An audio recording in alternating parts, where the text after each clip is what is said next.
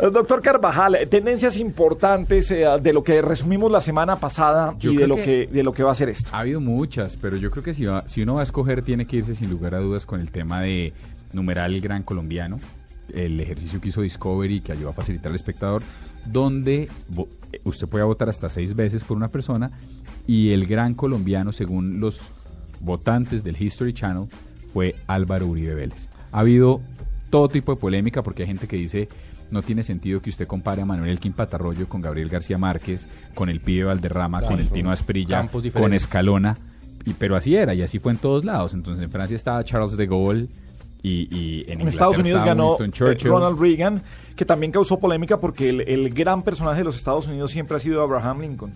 Entonces, eh, ah, digamos que causa polémica porque eh, fue actor, tuvo mucho más carisma, sobrevivió a un atentado. Entonces, digamos que se vuelven unas votaciones eh, digitales, pero más de popularidad que realmente de- del gran personaje que representa Bueno, la nación, porque- aunque es válido. Y además por lo que siempre se ha dicho de estas votaciones digitales y es que participan mayormente las personas jóvenes.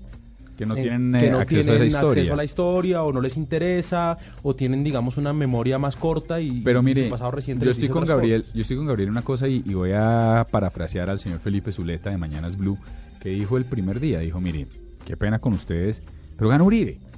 Ya no más Lora. Pues el que no quisiera que ganara Uribe pudo haber votado por otra persona. Que no, que es que fue un ejército de, de Lo que trolls que De tuinaron. uribistas Pues porque no hubo un ejército entonces también. de pibistas o de lo que haya sido.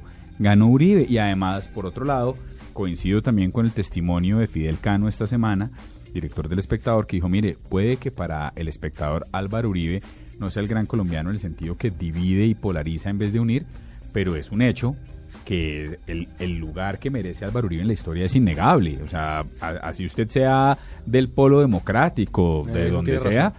uno no puede negar que Colombia es un país, era un país antes y es un país después del gobierno del Y presidente. que Uribe. como este programa es de tecnología, Álvaro Uribe se ha sabido manejar muy bien en tecnología. Se ha mantenido vigente a través de Twitter, porque tiene mucha más interacción con la gente. Es noticia cuando él quiere serlo en cualquier medio.